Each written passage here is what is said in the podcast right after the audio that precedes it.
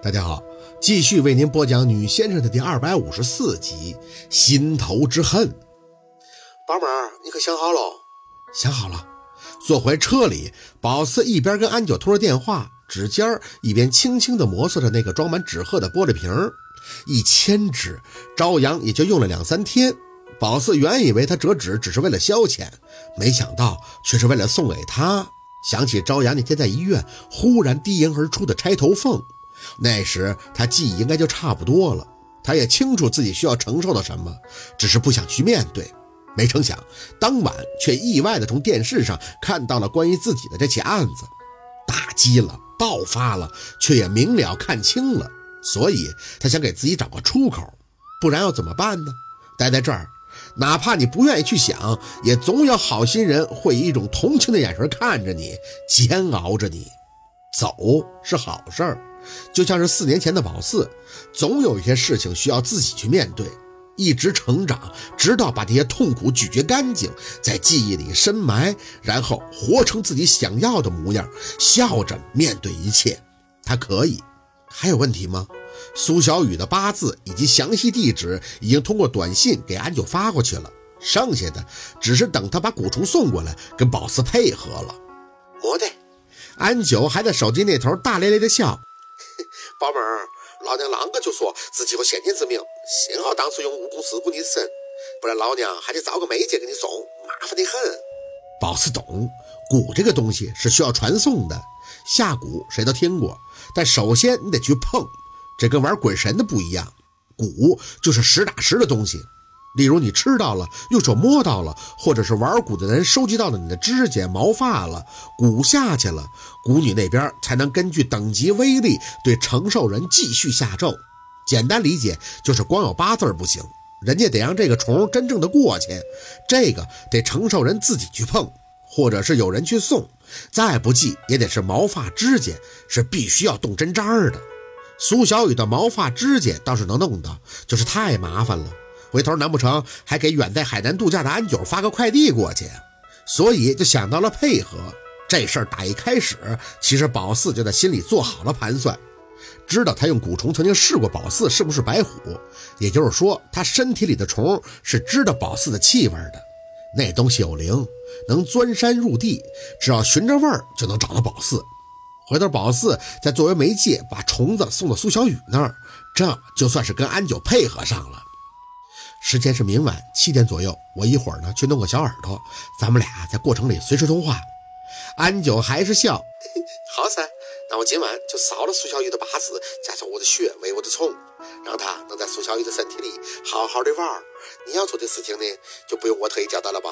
不需要，我懂。正了正神色，宝四继续开口：等虫到了，我就给他喂点我的血，这样他就会明白我的用意了。对。安九的状态跟宝四比起来，那是绝对的轻松，一滴就够了。到时候你想玩什么，想让苏小雨看到什么，只要让我的虫稍微吃一点儿，那他就会明了你的心意，保证做得让你满意。宝四嗯了一声，嗯，谢谢你了，安九。谢着啥子哦？安九一听宝四的口气有些发沉，也有几分无奈的在那张口。老娘一开始就说过，他那个狗有问题，骚得很。谁晓得这么快就撞到你的头上了？嘿，也是好事儿，你是替天行到了。这你那个好弟弟应该是受了不小的打击吧？给他迷的是死去活来的。宝四吐出口气，小六还行吧，比我想的要懂事的多。郁闷是肯定的了，他是认真的嘛？嘿，过段时间就好了噻。你弟弟还年轻，嫩得很。不过说真的。还是探生的好姐姐，有你老公在，以后啥事都不用愁了。心情压抑，嘴里边应着，却不知道要说什么。安九聊了一会儿，才像是想起个重要的事儿，声音一重：“哎，对了，宝妹儿，这个烦死你得清楚。”我明白。手把那瓶子千纸鹤放到副驾驶的座位上。事儿既然要做，后果自然就想到了。是这样的，我之前给别人干这些事儿，你晓得，我自然要跟事主说没得饭吃。事实上，是我可以给退几年，五年、八年都是没得问题。至于几年后我帮忙害人失主会有多倒霉，那我就管不着了。反正到时候他们想找老娘也找不到，再混个七八年，老娘的钱赚够了就收山了。这是你这儿，要不要我给你退几年？安九还真是说得清楚明白，即使他不说，宝四也懂。这种事儿算是行业内部不需要说明的猫腻儿。不说别的，咱就简单合计呗。找安九的能有几个好人呀？不都是看别人不爽要害人家的吗？害的过程里，安九作为被雇佣者，肯定要跟你讲放心，没事儿。安九不就是靠这个赚钱的吗？可事实呢？害了别人还得有好啊！安九能做的就是让你这笔账晚点再算。有个词儿叫秋后算账，用在这儿正好。也可以说，安九能做个弊，把这件事儿呢先给你压压。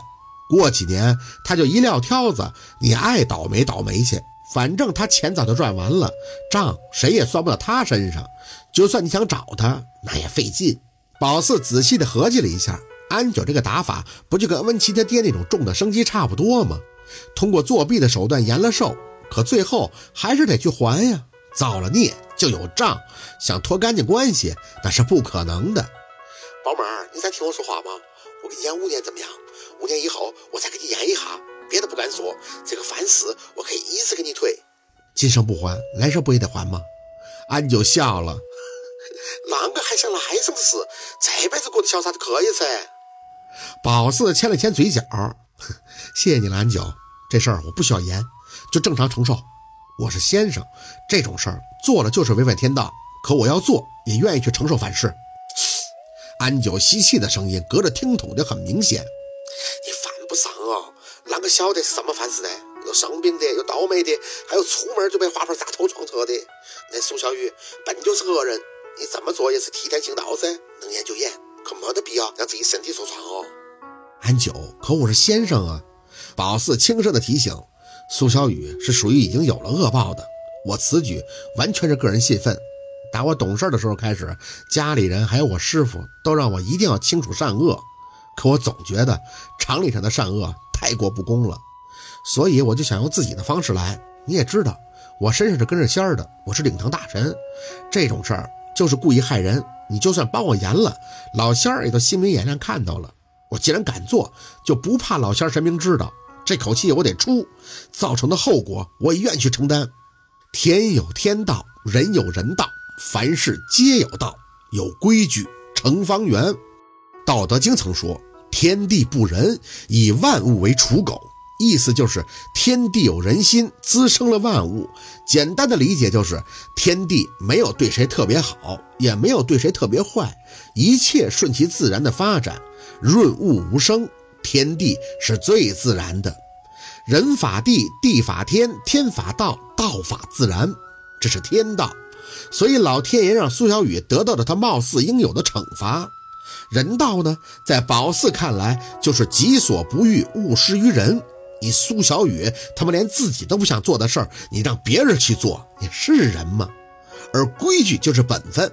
苏小雨没有守住本分，他生生害了那么多条人命，哪怕他终将以死谢罪，也不足以弥补宝四的心头之恨。安九听了宝四的话以后，不再多言，只用了一声：“你想好了就行了，宝妹儿，你这性子倒是真不吝。”宝四嘿的笑了一声：“哼，不是我不吝，是苏小雨做出的事儿太挑战我的底线了。你不知道我看到了多残忍的东西，我不能让他痛快了。”安九在那边满是感慨的叹出口气：“哎，行噻，反正老娘也不吝这些，你怎么舒服怎么来。”说着，他话头兀自一转，声音低了几分：“哎，你哪个事儿办了没有？啥事儿？驱车离开机场，一时还没反应过来。最近我不就主要想办这事儿吗？”宝妹儿，我说的这个你不明白，就是那个哟。还要我跟你说透？你的肾破了没？哎呦，我的天哪！安九这小话题聊的跳得快呀，没呢，我这几天没事就抻腿儿，我觉得这个挺有用，还没倒个空骑自行车呢。哎呦，这啥门哦？这挂住的事儿你还真能干哦，能有的嘛，你就是把腿别在脖子后头，那个东西都破不了。宝四瞪大了眼，怎么可能啊？我在网上看的，啊，锤子哟！安九各种的无语。你如果啷个真的不想找别的男人破一下，你倒不如自己买个东东比较直接。东东？宝四学着他的语气问着：“那啥玩意儿？”哎，算了，你先搞定这个事情吧。哎，宝贝儿啊，上腿不容易噻。安九在那边一副要吐血的样子，准备挂了电话。别忘了搞到小二头跟我连线，晚上我这边放送。好，那边电话一放，宝四还想了想安九的话，东东还是不懂，木木的摇头。